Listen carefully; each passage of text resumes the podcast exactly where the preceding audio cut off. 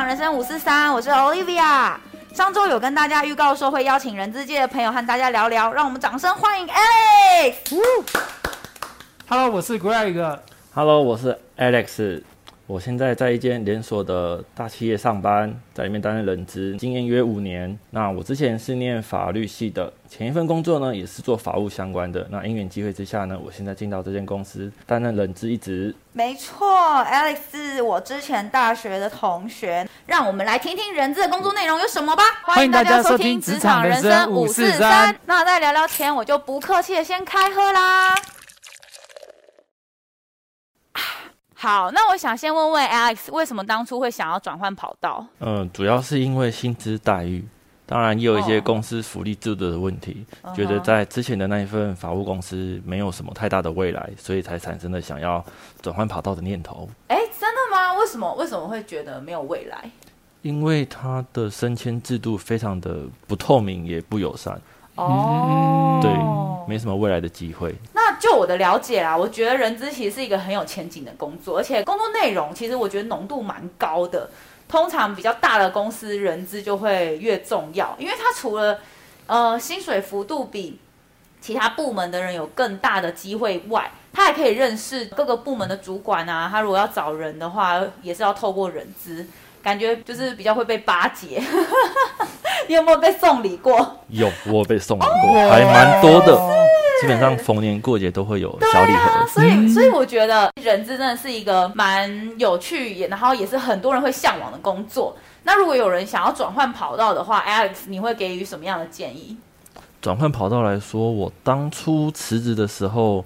也还没找到下一份工作，嗯、那中间也有空窗了大概三个月到四个月，哦，其实也是蛮有压力的，对，蛮久的耶。对，不过还好的是，呃，蛮明确的知道自己想要走哪方面的工作，嗯、因为，嗯，呃，之前法务公司那边也是做劳基法相关的，所以对人资，哦、对，所以对人资这个工作也产生了蛮浓厚的兴趣。所以你是有去上课补习吗？还是其实基本上就是去把法规给背的再熟悉一点嘛。嗯、那有一个就业服务以及以及就业服务的证照，那当时是有去稍微了解，哦、但没有去考试，因为实际上也来不及。那时候刚好我记得是劳基法大改革的时候，所以哦，新闻时事就很多关于劳基法相关的东西。嗯、哼那那时候都有去了解这些时事。那在应征的时候，常常会被问到相关时事的问题，所以了解时事，我觉得是一件蛮有帮助的事情。嗯嗯嗯嗯，对。Greg，那就你的了解啊，你觉得人资的工作有哪些？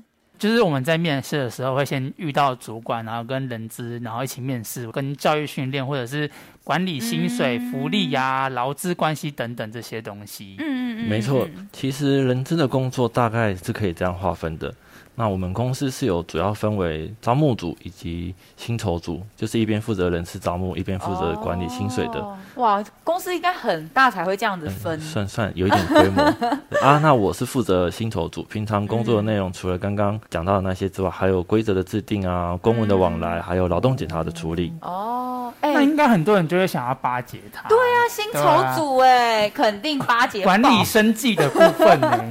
什么三节？我跟你讲，十节都送。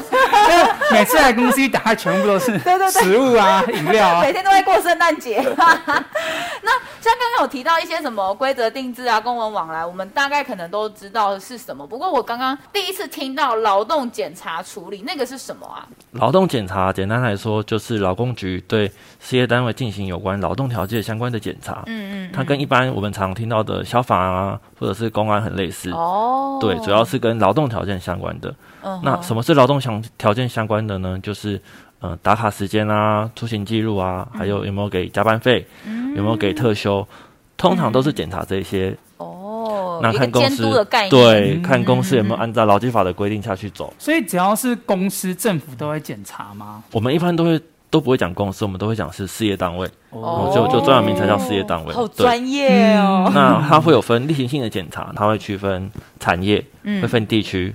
嗯，会有不同的检查专案。嗯，那每个公司呃，每个事业单位都有可能。大小也不一定，有可能五个人的公司会被检查，也有可能三千多人的公司也会被检查。哦，所以其实只要就是所谓的事业单位都会被检查，没错，艺人公司也会。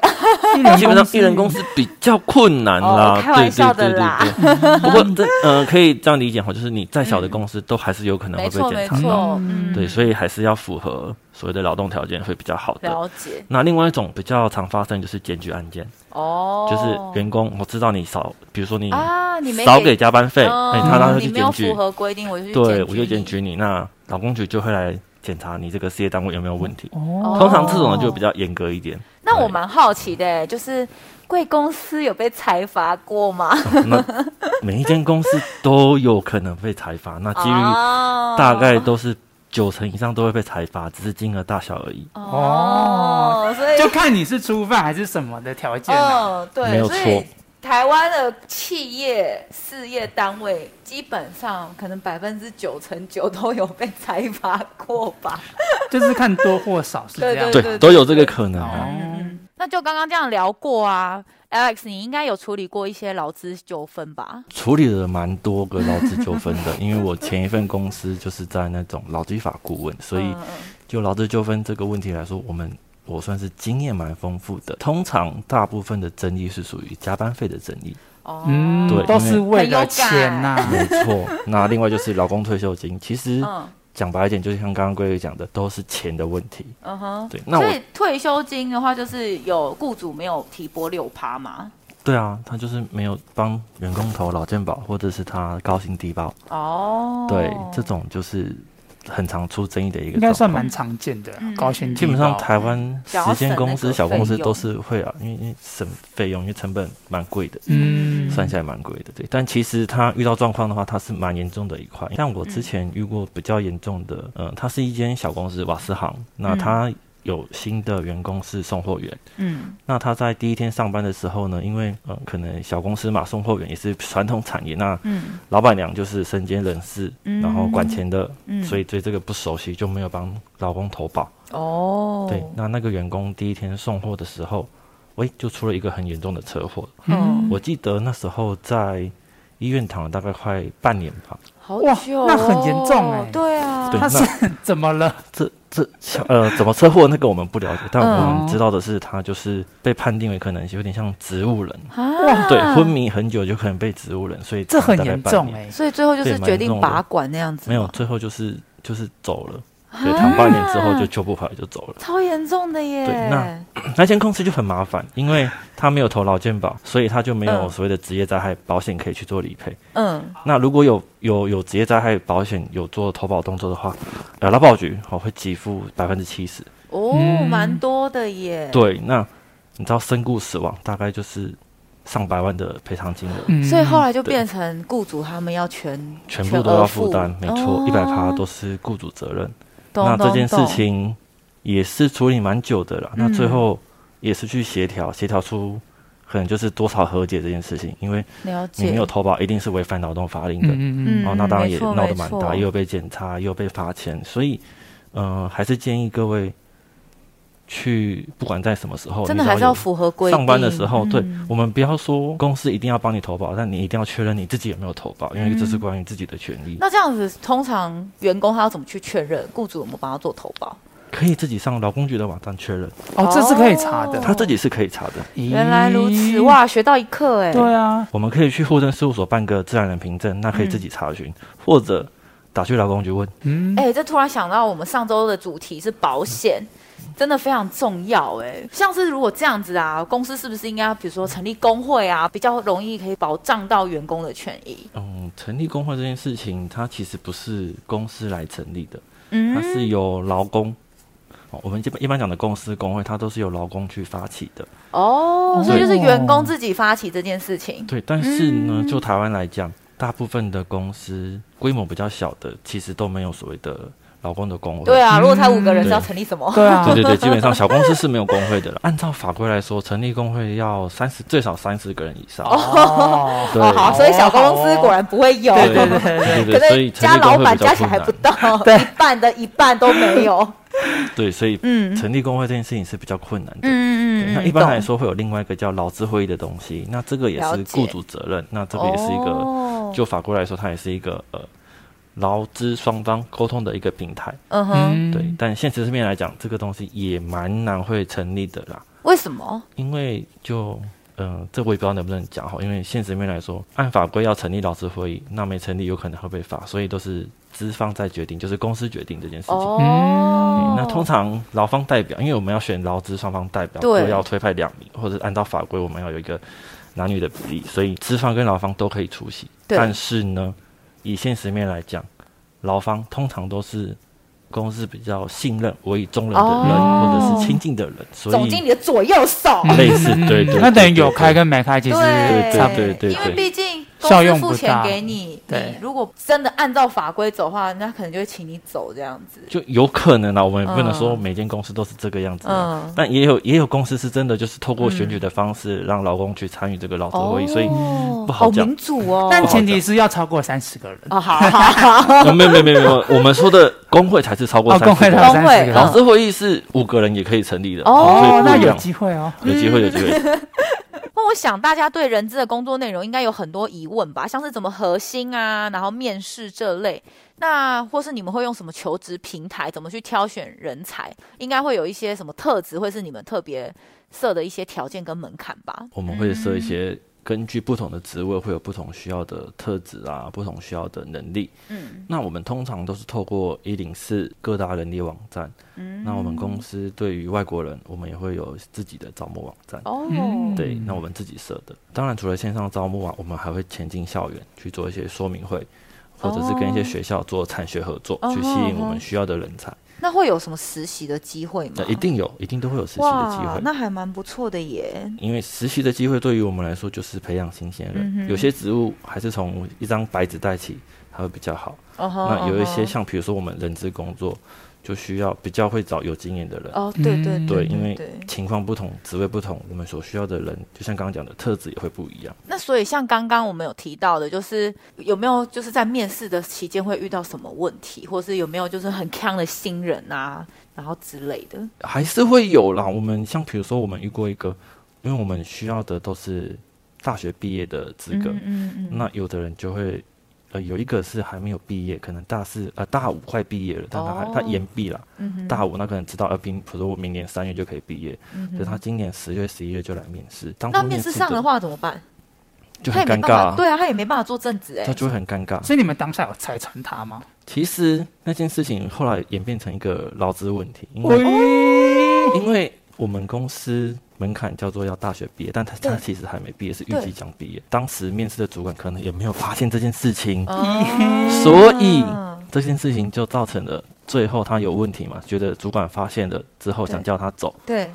但是呢，你又把人家录录取进来了，员工就不想走啊。他说：“哎，你都录取我了，你现在这样，我要去告你。”哦，所以他是有拿到 offer，yes。那他有去就职，有上班几天吗？没错。那他如何被发现？如何被发现？其实这个就是一个很尴尬的事情，因为要缴交毕业证书之类，他缴交不出来，缴不出来，因为我们会收资料啊。那他你们不是都会收要有一个毕业证书的影本之类？对对，我们都会收人事资料嘛。那他毕业证书那一块就提供一个，我记得是学生证，后面还没有盖毕业的那个学生证，就是还在还在还在在学中那种学生证。对啊。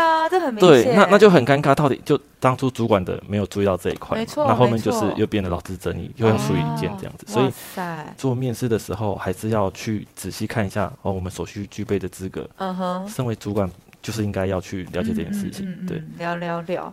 那通常就是呃，Alex，你有那么多的一些经验啊，会建议求职者应该具备怎么样的软实力跟硬实力？我们先讲硬实力好了。硬实力其实就是跟你要去。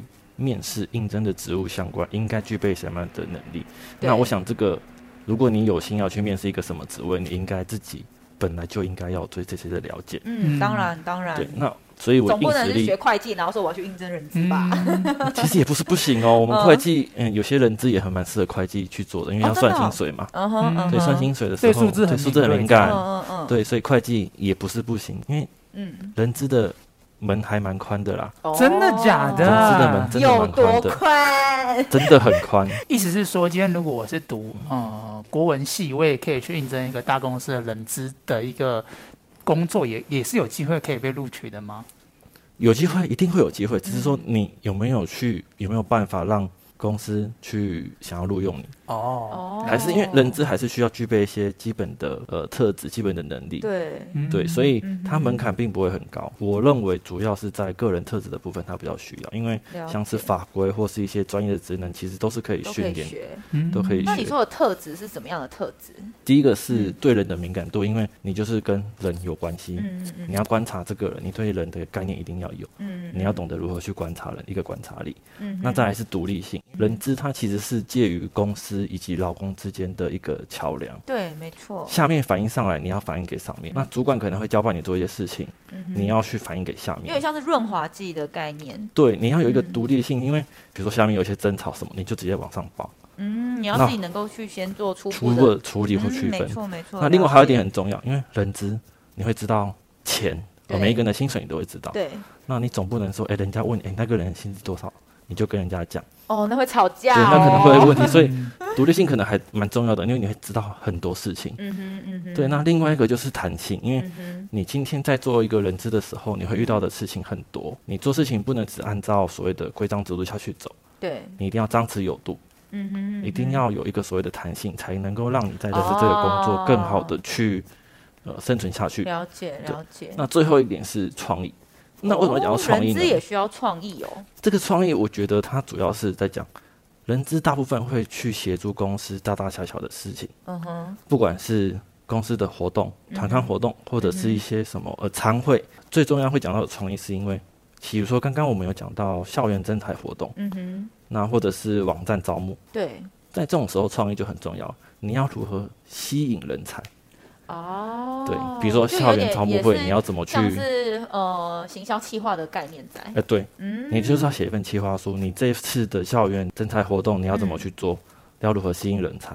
那像我们刚刚有提到，我们从求职者的硬实力，呃，想要询问的软实力，你觉得应该要有什么？软实力的话，这边我会觉得分享一些小技巧可能会比较好。嗯，因为我想。基本上硬实力的部分，大家上网都可以查到。嗯，那我们人资在面试的时候，其实比较喜欢你要有所谓的自信心，是第一个。嗯、再次，你对这份工作有没有向往，有没有兴趣？嗯哼嗯哼。对，那基本上会建议可以去做以下几个问题的询问，比如说升迁制度，嗯哼，比如说加班制度，嗯哼，比如说 职能的发展和我们的所谓的未来发展。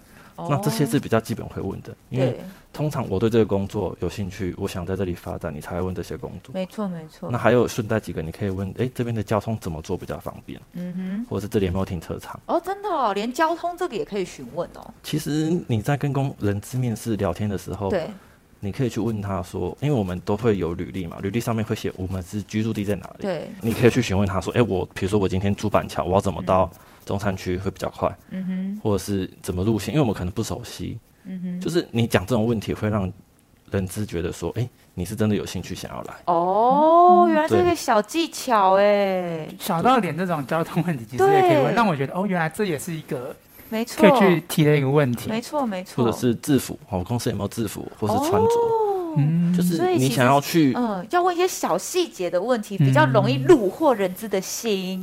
对，那那我这边再分享一个东西，是我觉得在面试的时候。蛮有用的，因为我们可能面试的时候会紧张，嗯，所以呢，有一件事情是你可以重复面试者的问题，哦，你去做重复面试的问题，第一个你可以缓和你的心情，对让你有时间去想，嗯，第一个是。代表你很注重这个问题，哦，对，你可以去重复那个问题之后，塞人资就会知道说，诶，你这个人是有有理有据去讲的，嗯、有感有感，重复对方的问题是一件很小的技巧，但它我觉得蛮好用的。哦，学起来，学起来。真的，来笔记，笔记对。那像是因为啊，这两年疫情，其实蛮多公司都改成远距的。那 Alex，你们的公司在这个方面有碰到什么困难吗？或是你们有因为疫情而转型吗？呃，我们公司在疫情期间基本上并没有去做分流的事情，我们都是个人自主健康管理比较多。哦、嗯，对，所以分流的话比较少，基本上都是、嗯。呃，有收到所谓需要隔离的情况，我们才会在家休息。那影响比较大的可能就是人才招募这一块，那面试可能就变成线上，只能透过线上面试了。对，但线上面试其实比较尴尬，因为你常常就是面试者就在自己的房间嘛。嗯、那比较聪明的人，他会知道说面试的时候可以去调背景。对对对对对。那比较不知道的人，可能那个背景就是他的房间、哦，你看到他的内裤，就有怎样挂在有上面，有点尴尬啦。对，可能他看啊，这个人。背景看起来很脏乱，哎、欸，有可能啊，嗯、所以这样子的印象分数就会被扣掉了。对，对，这个我也想要补充，因为我现在这个工作就是透过线上招募然后录取的，哦、对对对。然后所以当时我就知道说，因为那镜头一照就会照到后面的床，没错，房间的环境，所以我就特别先塞了一下。对，哇塞。你可以从面试的时候知道说，哎、欸，这个人的后面背景是 OK 的，明亮的，所以这也是一个小技巧。可以，如果你是透过线上面试的话、嗯，了解了解。我们公司是自己疫情的时候有做分流，但是我觉得居家上班对我来说很不方便，是我们公司疯狂的要打卡，呃，早上打卡一次，中午打卡下班，然后午休结束后又打卡上班，然后呃下班之后又打卡下班。哇，你们的公司对员工蛮严格的哦，对，然后你重点是打了四次就算喽，你的定位点都要一样。你 今天如果在家，你就要是 always 在家。你是在当兵哦，还要回报位置，然后长官说你现在在哪里？这样幺幺怎么之类的？对对对，报一下编号，真的很夸张。当幺两到家。很麻烦。那像是如果这种事情，我们跟人资反映，好像也没有什么用。嗯、就是人资就会说，他们人很多啊，你他们要统一一个规定，然后去简单管理。不然，就是如果每个人的方式都不一样的话，对他们来说也会很困扰。那 Alex，你在担任人资的工作的时候，有没有发生一些什么困难跟挫折？我分享一个比较特别的经验好了。嗯嗯嗯，就是在人担任人资这段期间，哎，我有一次被告的经验。哦，对。那为什么会被告呢？就是被老公性骚扰别人啊？没有，没有 我被告的是呃伪造文书啊，伪造文书哦，这很严重哎。对，那呃我们伪造文书，它并不是说使公务员登载不成那种一般的伪造文书，因为我们业务的对是业务，另外一种是从事业务的。对，那为什么会被告？这个原因是我们之前有一位离职的员工，他想要。跟公司要加班费，嗯，那一开始呢，我们提供了一个第一个版本的出行记录给他，因为他一开始也没有说要加班费，那后面呢，他就说他要所谓的呃跟公司要求加班费，因为我们想要去精准的计算他的加班费是多少，嗯，所以呢，我们就把他的出行记录调出来，嗯，去算他的加班费，嗯哼，诶，出行记录调出来给他之后呢，发现跟一开始给他的版本不一样，诶。哦，所以有其中一份是有 A B 版哦，对。对对对，就是 A B 版。那为什么会改？我也不知道。哦，因为之前的人事也走了，但我调出来的那份记录就是从系统转出来的记录，因为系统是没办法去做调整的。对对对对，我也没有，我也不是资讯产业的，我也不会去调整这个东西，所以系统怎么转我就怎么做，就是因为你好衰哦，就是因为这两个版本不一样。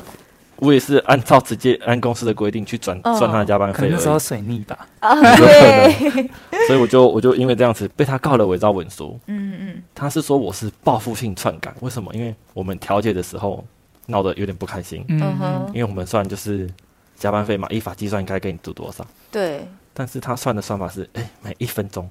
晚下班一分钟，他都要给你算加班费，就比较计较的比较多啦。但我们就没有答应他这个请求嘛，所以我们就调解就不成立。嗯哼，那他就去法院告我，哎，篡改伪造文书。哦，所以是因为有前面的这个调解，然后你们中间调解是不成立，他就觉得你是报复性的去让他有迟到这种记录，所以他就告去告你伪造文书。对对对对对对。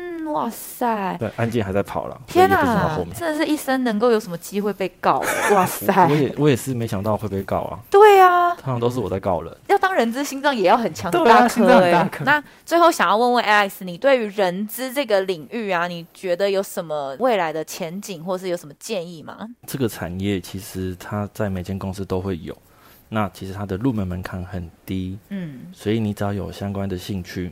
真的都可以去尝试一下。哦，然后其实基本上会用 Excel 啊都没有问题。那如果会 VLOOKUP 是最好的。嗯，对，那人资其实他可以帮助的人也蛮多的，因为你身边的朋友，不管是你的家人、亲朋好友，常常会有一些加班费的问题，嗯，常常有一些年假的问题，他们如果在上班的时候遇到了，或是离职要提前几天预告的问题，对对，这些东西你如果你有人资相关的背景，你是可以去帮助这些人的。嗯嗯，对我也曾经去帮人家要过加班费，就是帮他的丈母娘去跟公司要加班费，也要了大概二三十万回来。